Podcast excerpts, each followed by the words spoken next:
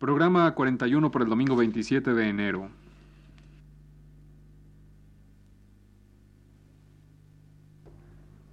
Radio Universidad presenta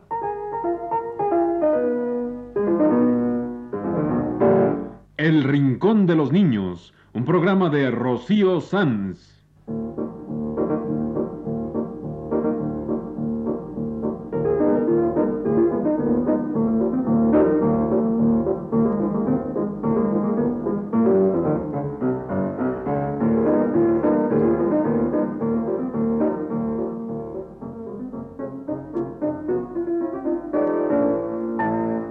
Todas las semanas, a esta misma hora, los esperamos aquí con cuentos e historias verdaderas, con música y versos, con fábulas, noticias y leyendas para ustedes en el Rincón de los Niños.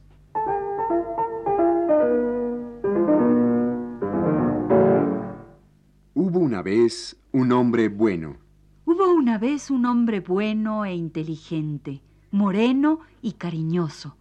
Hubo una vez un hombre amigo de los niños y amigo de la libertad. Hoy les vamos a contar la historia de este hombre bueno y cariñoso. Hoy les vamos a contar la historia de este hombre moreno que fue amigo de los niños, que fue amante de la libertad. José Martí. Y tenemos para ustedes cuentos, versos e historias para niños de José Martí. José Martí. Ustedes lo recuerdan. Él escribió aquellos cuentos de elefantes que eran tan bonitos. Y escribió muchas otras cosas, versos, ensayos, cuentos, historias. Y escribió un montón de cosas para los niños. Escribió y publicó una revista dedicada especialmente a los niños. Le puso por nombre La Edad de Oro y está llena de leyendas, cuentos y versos para los niños. Hay que leer La Edad de Oro de José Martí. Es muy interesante, llena de cosas lindas para entretenerse. Hoy tenemos para ustedes cuentos, versos y leyendas de la Edad de Oro de José Martí.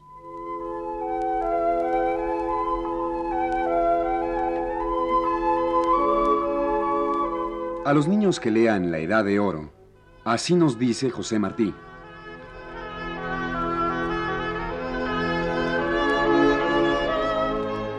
Para los niños es la Edad de Oro y para las niñas, por supuesto. Sin las niñas no se puede vivir, como no puede vivir la tierra sin luz. La Edad de Oro se publica para conversar como buenos amigos con los caballeros de mañana y con las madres de mañana, para contarles a las niñas cuentos lindos con que entretener a sus visitas y jugar con sus muñecas, y para decirle a los niños lo que deben saber para ser de veras hombres.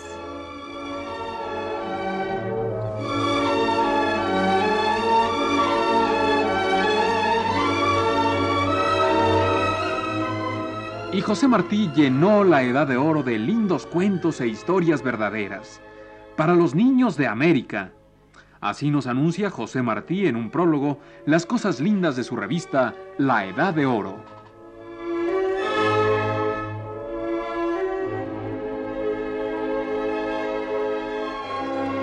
La Edad de Oro se publica para que los niños sepan cómo se vivía antes y cómo se vive hoy en América y en las demás tierras, y cómo se hacen tantas cosas de cristal y de hierro, y las máquinas de vapor, y los puentes colgantes, y la luz eléctrica, para que cuando el niño vea una piedra de color, sepa por qué tiene colores la piedra y qué quiere decir cada color. Les hablaremos de todo lo que se hace en los talleres, donde suceden cosas más raras e interesantes que en los cuentos de magia. Y son magia de verdad, más linda que la otra. Les diremos lo que se sabe del cielo y de lo hondo del mar y de la tierra, y les contaremos cuentos de risa y novelas para niños para cuando hayan estudiado mucho y quieran descansar.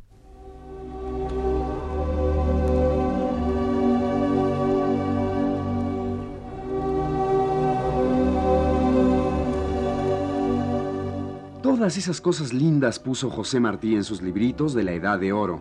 Ah, pero también puso cosas para las niñas. Y van a ver cómo lo dice.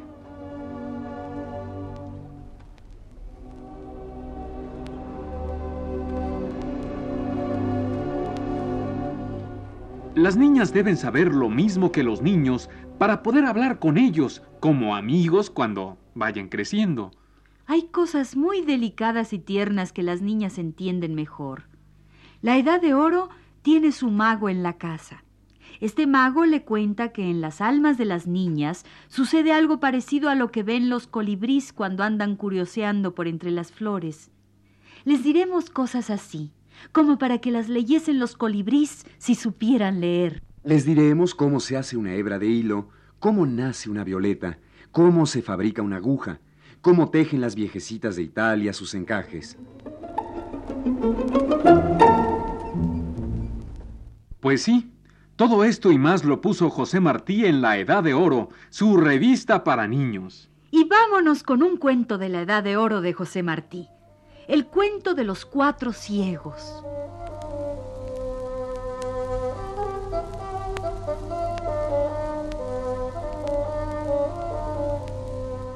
Cuentan un cuento de cuatro hindús ciegos de allá del Indostán de Asia. Y estos cuatro hindús eran ciegos de nacimiento y querían saber cómo era un elefante. Vamos, dijo uno de los ciegos. Vamos a donde está el elefante manso de la casa del Rajá.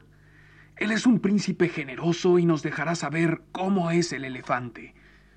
Y a casa del príncipe se fueron, con sus turbantes blancos y sus mantos blancos y en el camino oyeron rugir a la pantera y graznar al faisán de color de oro, que es como un pavo con dos plumas muy largas en la cola. Y durmieron de noche en las ruinas de piedra de la famosa Yehanabad, y así llegaron a casa del príncipe.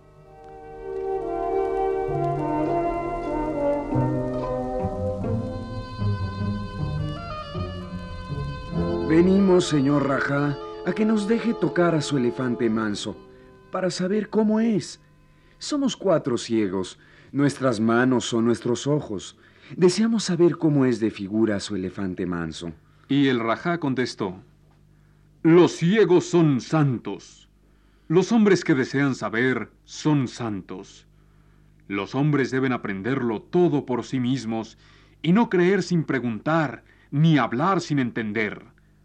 Los hombres deben aprender, no pensar como esclavos lo que les mandan pensar otros. Vayan los cuatro ciegos a ver con sus manos al elefante manso. Y el secretario del Rajá llevó a los cuatro ciegos a donde estaba el elefante manso. Allí estaba el elefante manso comiéndose su ración de treinta y nueve tortas de arroz y quince tortas de maíz en una fuente de plata con pie de ébano y era un elefante pequeño, regordete y manso.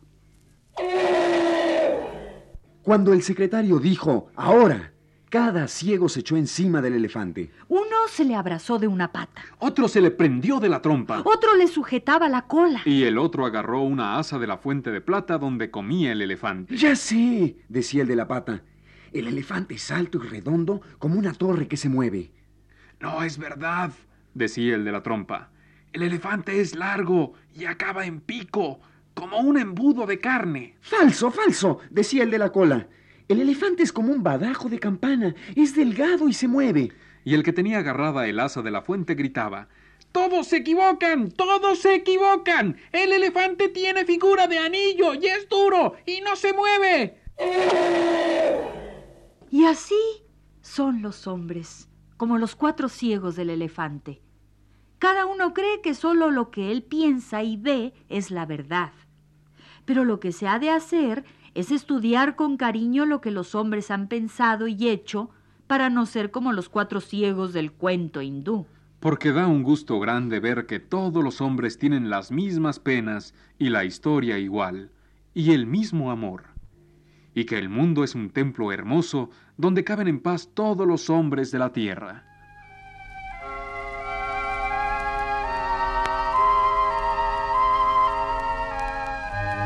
Así nos refirió José Martí el cuento de los cuatro ciegos y el elefante.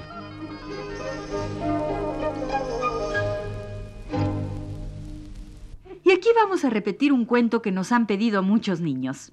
Es un cuento cortito y precioso, uno de los cuentos de elefantes de José Martí.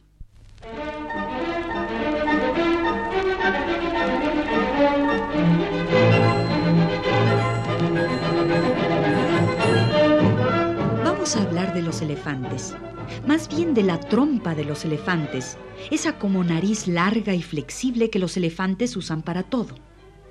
El escritor José Martí nos cuenta cosas de lo más curiosas sobre la trompa de los elefantes y también sobre los tigres y las ratas y muchas cosas más.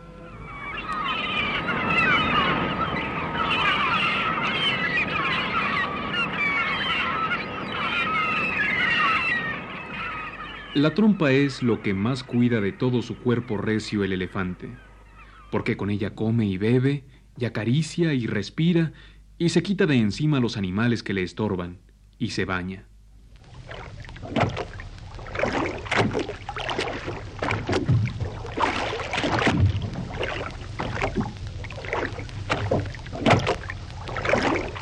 Cuando nada, y muy bien que nadan los elefantes, no se le ve el cuerpo, porque está en el agua todo, sino la punta de la trompa, con los dos agujeros en que acaban las dos canales que atraviesan la trompa a lo largo y llegan por arriba a la misma nariz que tiene como dos tapaderas, que abre y cierra según quiera recibir el aire o cerrarle el camino a lo que en las canales pueda estar.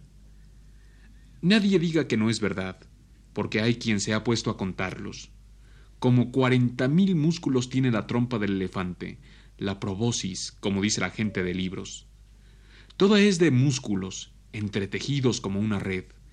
Unos están a la larga, de la nariz a la punta, y son para mover la trompa a donde el elefante quiere, y encogerla, enroscarla, subirla, bajarla, tenderla. Otros son a lo ancho, y van de los canales a la piel, como los rayos de una rueda van del eje a la llanta. Esos son para apretar las canales o ensancharlas. ¿Qué no hace el elefante con su trompa? La hierba más fina la arranca del suelo. De la mano de un niño recoge un cacahuate. Se llena la trompa de agua y la echa sobre la parte de su cuerpo en que siente calor.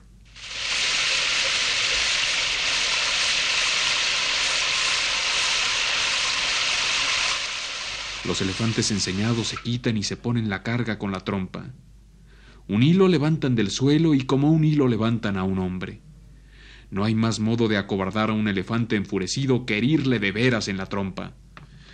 Cuando pelea con el tigre, que casi siempre lo vence, lo echa arriba y abajo con los colmillos y hace por atravesarlo. Pero la trompa la lleva en el aire. Del olor del tigre no más, brama con espanto el elefante.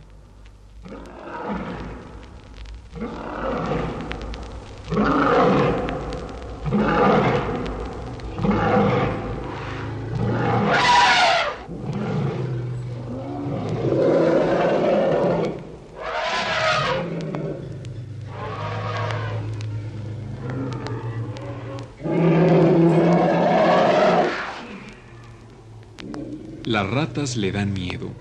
Le tiene asco y horror al cochino. A cuanto cochino ve, trompazo. Lo que le gusta es el vino bueno y el arrak, que es el rom de la India, tanto que los cornacs le conocen el apetito, y cuando quieren que trabaje más de lo de costumbre, le enseñan una botella de arrak, que él destapa con la trompa luego, y bebe a sorbo tendido. Solo que el cornac tiene que andar con cuidado y no hacerle esperar la botella mucho, porque le puede suceder lo que el pintor francés, que, para pintar a un elefante mejor, le dijo a su criado que se lo entretuviese con la cabeza alta, tirándole frutas a la trompa. Pero el criado se divertía haciendo como que echaba al aire frutas sin tirarla de veras, hasta que el elefante se enojó y se le fue encima a trompazos al pintor, que se levantó del suelo medio muerto y todo lleno de pinturas. Es bueno el elefante de naturaleza, y se deja domar del hombre que lo tiene de bestia de carga y va sobre él, sentado en un camarín de colgaduras, a pelear en las guerras de Asia o a cazar el tigre, como desde una torre segura.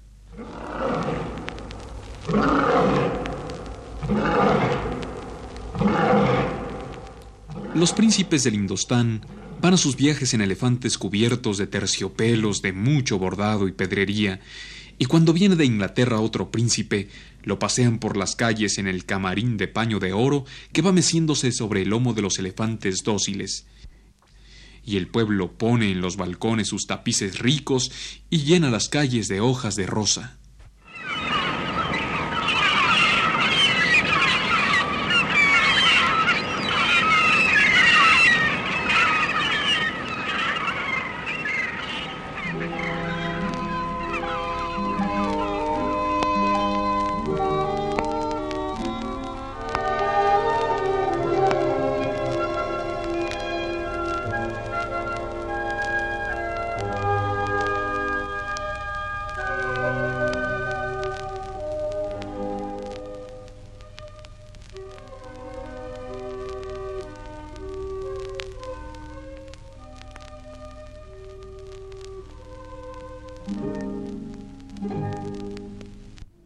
Encanta cómo escribe José Martí. Sus cuentos de elefantes, sus versos, sus relatos para niños y adultos. ¿Cómo era José Martí? Era de pequeña estatura y enjuto, seco de carnes. Tenía el rostro ovalado, la frente ancha. Lo más notable de su fisonomía eran los ojos, pardos, límpidos, grandes, con reflejos simultáneos de bondad y fortaleza. José Martí era de aspecto simpático y gentil. Era bueno, con la bondad sencilla del que ha sufrido mucho. Como dijo Rubén Darío, el gran poeta, los niños de América tuvieron en el corazón de Martí predilección y amor.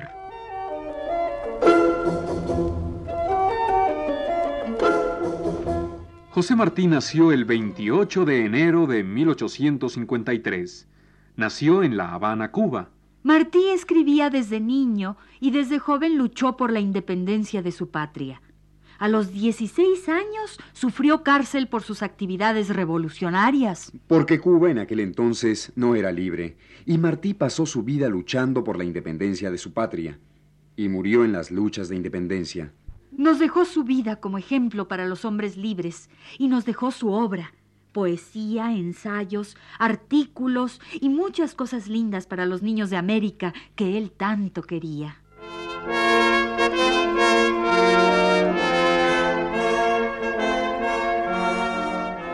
Hoy con nosotros en el Rincón de los Niños, José Martí, el hombre bueno que luchó por la libertad, el amigo que escribió La Edad de Oro para los niños de América.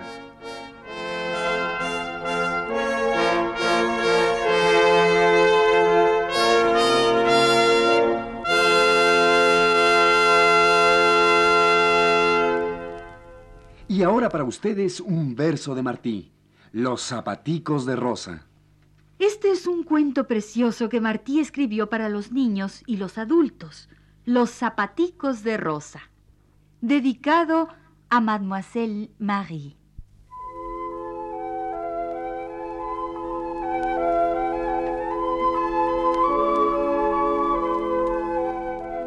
Hay sol bueno y mar de espuma y arena fina, y Pilar quiere salir a estrenar su sombrerito de pluma. Vaya la niña divina, dice el padre y le da un beso. Vaya mi pájaro preso a buscarme arena fina.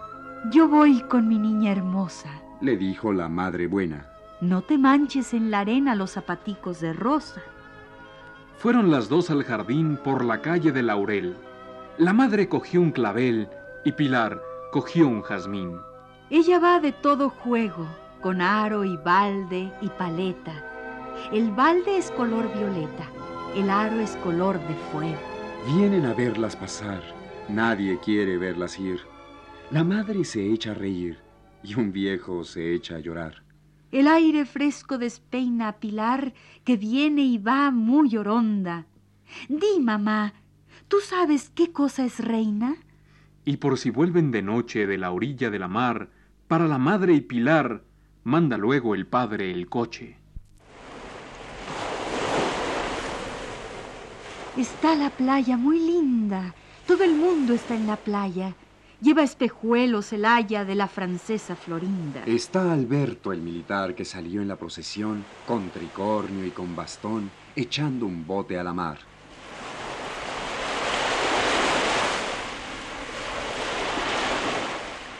qué mala Magdalena, con tantas cintas y lazos, a la muñeca sin brazos enterrándola en la arena. Conversan allá en las sillas, sentadas con los señores, las señoras como flores, debajo de las sombrillas. Pero está con estos modos tan serios, muy triste el mar. Lo alegre es allá, al doblar, en la barranca de todos. Dicen que suenan las olas mejor allá en la barranca y que la arena es muy blanca, donde están las niñas solas. Pilar corre a su mamá. Mamá, yo voy a ser buena. Déjame ir sola a la arena. Allá tú me ves, allá. Esta niña caprichosa. No hay tarde que no me enojes. Anda, pero no te mojes los zapaticos de rosa. Le llega a los pies la espuma. Gritan alegres las dos. Y se va diciendo adiós la del sombrero de pluma. Se va allá, donde muy lejos las aguas son más salobres, donde se sientan los pobres, donde se sientan los viejos. Se fue la niña a jugar. La espuma blanca bajó y pasó el tiempo y pasó un águila por el mar.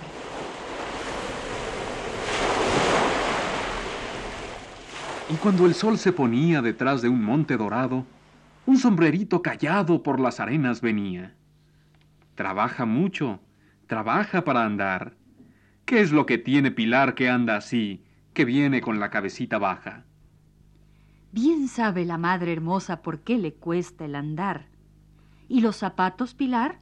¿Los zapaticos de rosa? ¡Ay, loca! ¿En dónde estarán? Señora, dice una mujer que llora, están conmigo, aquí están. Yo tengo una niña enferma que llora en el cuarto oscuro y la traigo al aire puro a ver el sol y a que duerma. Anoche soñó, soñó con el cielo y oyó un canto. Me dio miedo, me dio espanto y la traje y se durmió. Con sus dos brazos menudos estaba como abrazando y yo mirando, mirando sus piececitos desnudos. Me llegó al cuerpo la espuma, Alcé los ojos y vi esta niña frente a mí con su sombrero de plumas. Se parece a los retratos tu niña, dijo. ¿Es de cera? ¿Quiere jugar? Si quisiera. ¿Y por qué está sin zapatos? Mira, la mano le abraza y tiene los pies tan fríos. Oh, toma, toma los míos. Yo tengo más en mi casa. No sé bien, señora hermosa, lo que sucedió después. Le vi a mi hijita en los pies los zapaticos de rosa. Se vio sacar los pañuelos a una rusa y a una inglesa. El haya de la francesa se quitó los espejuelos. Abrió la madre los brazos, se echó Pilar en su pecho y sacó el traje deshecho, sin adornos y sin lazos. Todo lo quiere saber de la enferma la señora. No quiere saber que llora de pobreza una mujer. Sí, Pilar, dáselo. Y eso también, tu manta, tu anillo y ella le dio su bolsillo, le dio el clavel, le dio un beso. Vuelven calladas de noche a su casa del jardín, y Pilar va en el cojín de la derecha del coche. Y dice una mariposa que vio desde su rosal, guardados en un cristal, los zapaticos de rosa.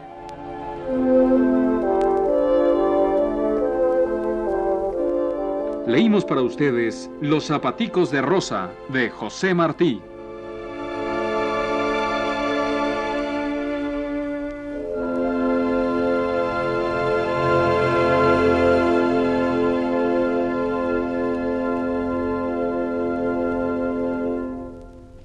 Queremos mandar un saludo a la niña Susana Ramírez Roa, que nos mandó una cartita muy linda. Gracias, Susana, y un saludo de parte de todos. Este ha sido El Rincón de los Niños. Un programa de Rocío Sanz.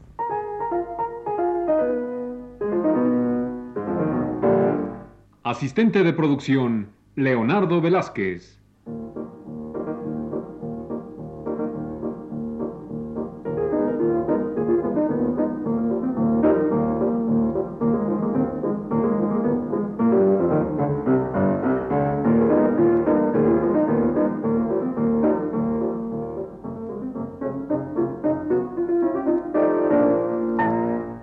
Participantes en este programa les damos las gracias por su atención y los invitamos a estar con nosotros todas las semanas a esta misma hora. Realización técnica, Alfonso Moreno. Y las voces de Jorge Humberto Robles, Ana Ofelia Murguía y Germán Palomares Oviedo.